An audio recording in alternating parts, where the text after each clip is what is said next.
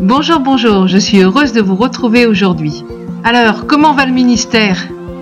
1 Pierre chapitre 1 verset 22 nous dit Ayant purifié vos âmes en obéissant à la vérité pour avoir un amour fraternel sincère, aimez-vous ardemment les uns les autres de tout votre cœur.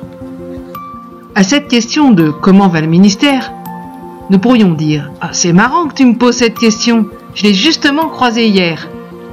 Cette réponse vous fera peut-être sourire. Pourtant, c'est quelque chose qui nous attriste profondément.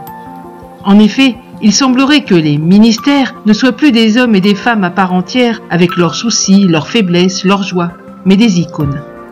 La question posée revient sans cesse quand tu converses avec un chrétien, d'autant plus si cette personne est un ministère. On dirait que plus rien d'autre n'est important, pas même nous en tant que personne. Les relations affectives ne se construisent pas avec un ministère, mais avec un être humain.